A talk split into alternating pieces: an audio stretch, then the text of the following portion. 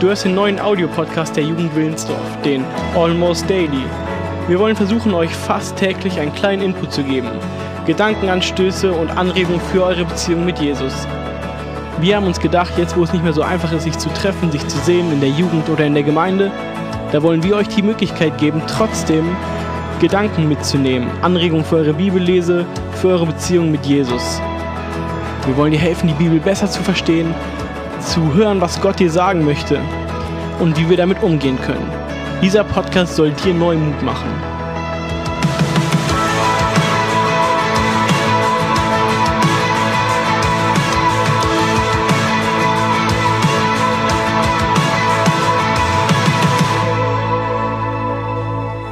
Hallo Jugend Wilnsdorf. Heute melde ich mich von zu Hause aus und ich muss euch gestehen, das ist schon echt ein komisches Gefühl, donnerstags keine Jugend zu haben, nicht in die Gemeinde zu fahren und euch alle zu sehen, sondern heute mal von zu Hause aus sich zu melden. Wir haben mehrere Wochen lang keine Jugend, keine Möglichkeit, uns in der Gemeinde zu versammeln. Und ich muss gestehen, im ersten Augenblick war das für mich eine Riesenherausforderung. Ein Anzeichen dafür, wow, hier will der Widersacher es schaffen, Gemeinden klein zu kriegen, Gemeinde klein zu halten. Und mittlerweile denke ich, es ist für uns eine Riesenmöglichkeit und Chance, dennoch geistlich zu wachsen. Und als Mitarbeiter in der Jugend Willensdorf haben wir verschiedene Dinge für dich entwickelt, damit du in dieser Zeit, wo wir viel Zeit zu Hause verbringen werden, geistlich wachsen kannst, geistlich vorankommen kannst. Wir werden zusammen Bibellesepläne mit der U-Version beginnen. Wir werden uns zusammen am Laptop vielleicht sehen oder am Handy über Skype in den Kleingruppen aktiv sein. Und wir möchten eine neue Miniserie ähm, über Spotify und Google Podcasts starten, die wir nennen Almost Daily, fast täglich. Fast täglich wollen wir dich erreichen, mit dir im Kontakt sein, damit du in Jesus Christus gefestigt wirst. Genauso wie das der Paulus in Römer 1 in den Versen 11 und 12 ausdrückt, wo er seine Sehnsucht ausdrückt. Er will die Christen in Rom sehen, um ihnen den Glauben zu teilen und sie zu stärken.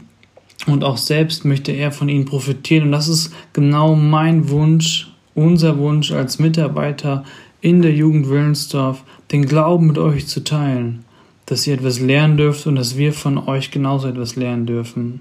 Das ist der Anlass für unsere Mini-Podcast-Serie Almost Daily zur Erbauung und zur Stärkung. Und ich habe das Gefühl, die Zeiten sind verrückt. Die Zeiten sind wirklich verrückt und man, man denkt, boah, sowas gab es noch nie. Sowas hat die Welt noch nie gesehen, was wir gerade erleben. Aber vieles von dem, was passiert, ist schon mal passiert. Es gab schon immer Krisensituationen. Die Krise, die wir gerade in Deutschland erleben, das ist nicht die erste Krise. Und so können wir auch in der Bibel von Situationen lesen, die eine ähnliche Dimension haben und eigentlich sogar noch eine viel größere Dimension haben. Ich glaube, die größte Krise in der ganzen Bibel ist schon auf den ersten Seiten zu finden. Ich möchte euch heute hineinnehmen in die Geschichte von Noah. Noah und die Sinnflut. Ich glaube, eine größere Krise hat es nie gegeben. Die Menschheit bewegt sich auf den Abgrund hinzu. Es gibt immer mehr Menschen, die, die Erde ist voll von Menschen und ähm, der Mensch lebt in großen Zügen gottlos.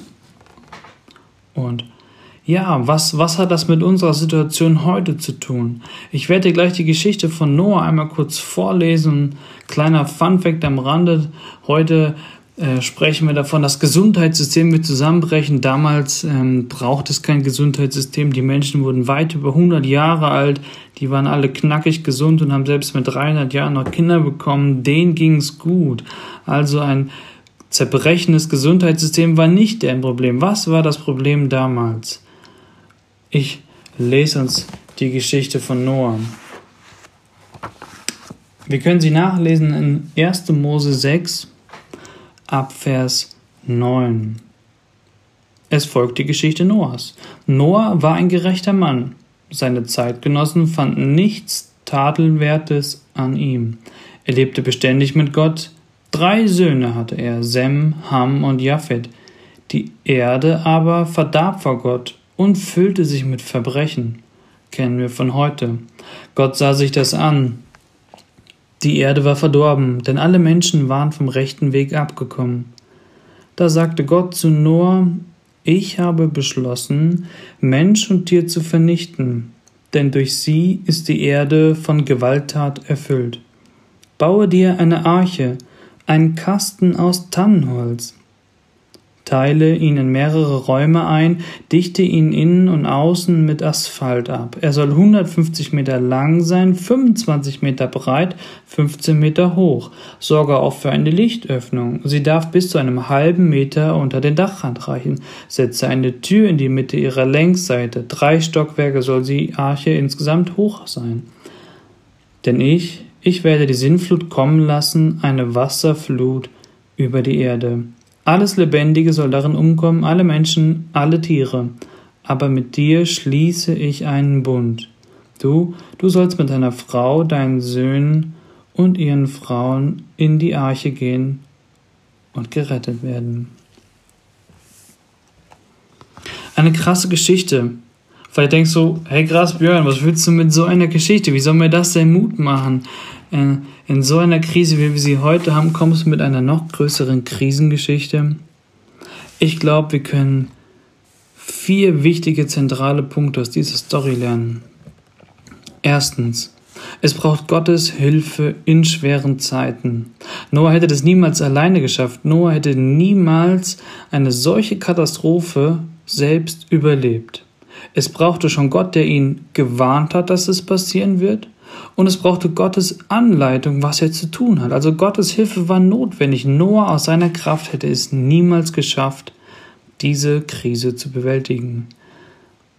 Und selbst wenn du sagst, wow, ich bin mega stark, ich bin mega klug, weißt du, es reicht schon das Niesen von einem kleinen Kind heute, dass du tödlich erkranken kannst. Da kannst du der Stärkste und Klügste sein und dennoch kannst du den Tod nicht aufhalten.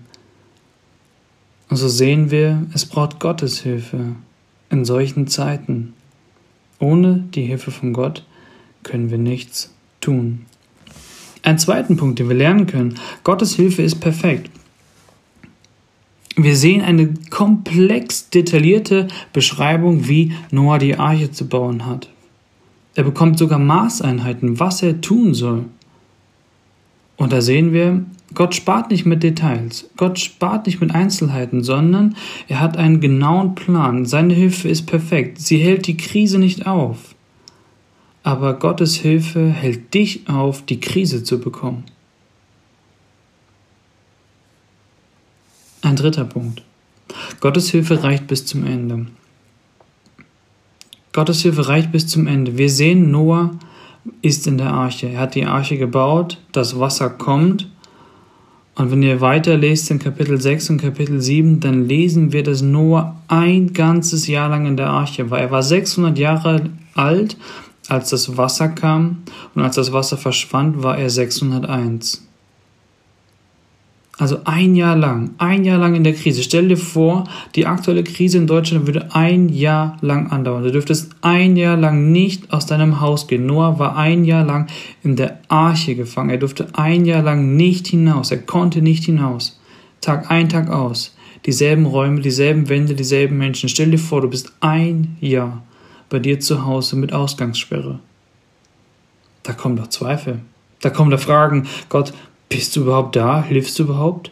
Das Wasser steht mir bis zum Hals und wir lesen hier in Noah, das Wasser stand sogar nicht nur bis zum Hals, sondern bis zu den Berggipfeln. Aber Gottes Hilfe reicht bis zum Ende, bis zum Ende der Krise. Noah und der Rest, sie hielten in der Arche aus und sie vertrauten Gott. Sie vertrauten bis zum Ende. Und Gott schafft ein wunderbares Ende. Die Wassermassen, die Fluten, die Krise senkt sich und er sah wieder Land, Land in Sicht, Hoffnung in Sicht, ein Ende in Sicht. Gottes Hilfe reicht bis zum Ende. Und ein vierter Gedanke, was wir lernen können, die Arche musste vorbereitet werden. Die Arche war nicht von heute auf morgen fertig und die Rettung für Noah, nein, Noah hat Jahre, wenn nicht sogar Jahrzehnte an der Arche gebaut. Unzählige Stunden hatte er seinen Hammer und sein Holz benutzt, um ein Boot zu bauen.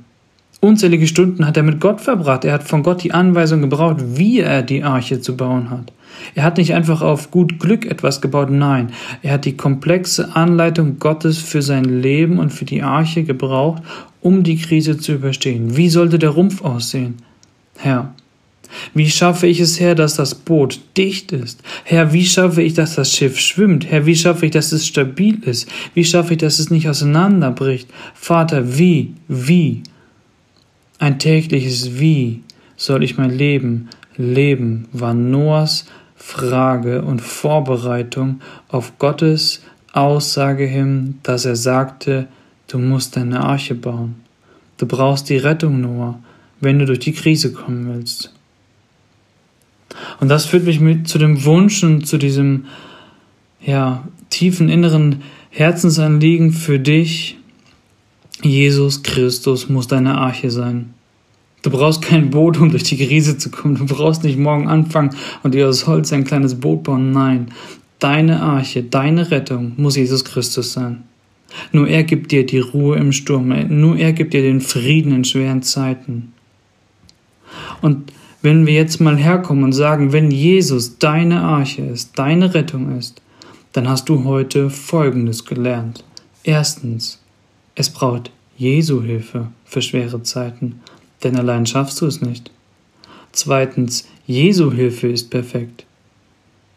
Sie hält die Krise nicht auf, aber Jesu Liebe und Hilfe hält dich auf, in die Krise zu fallen.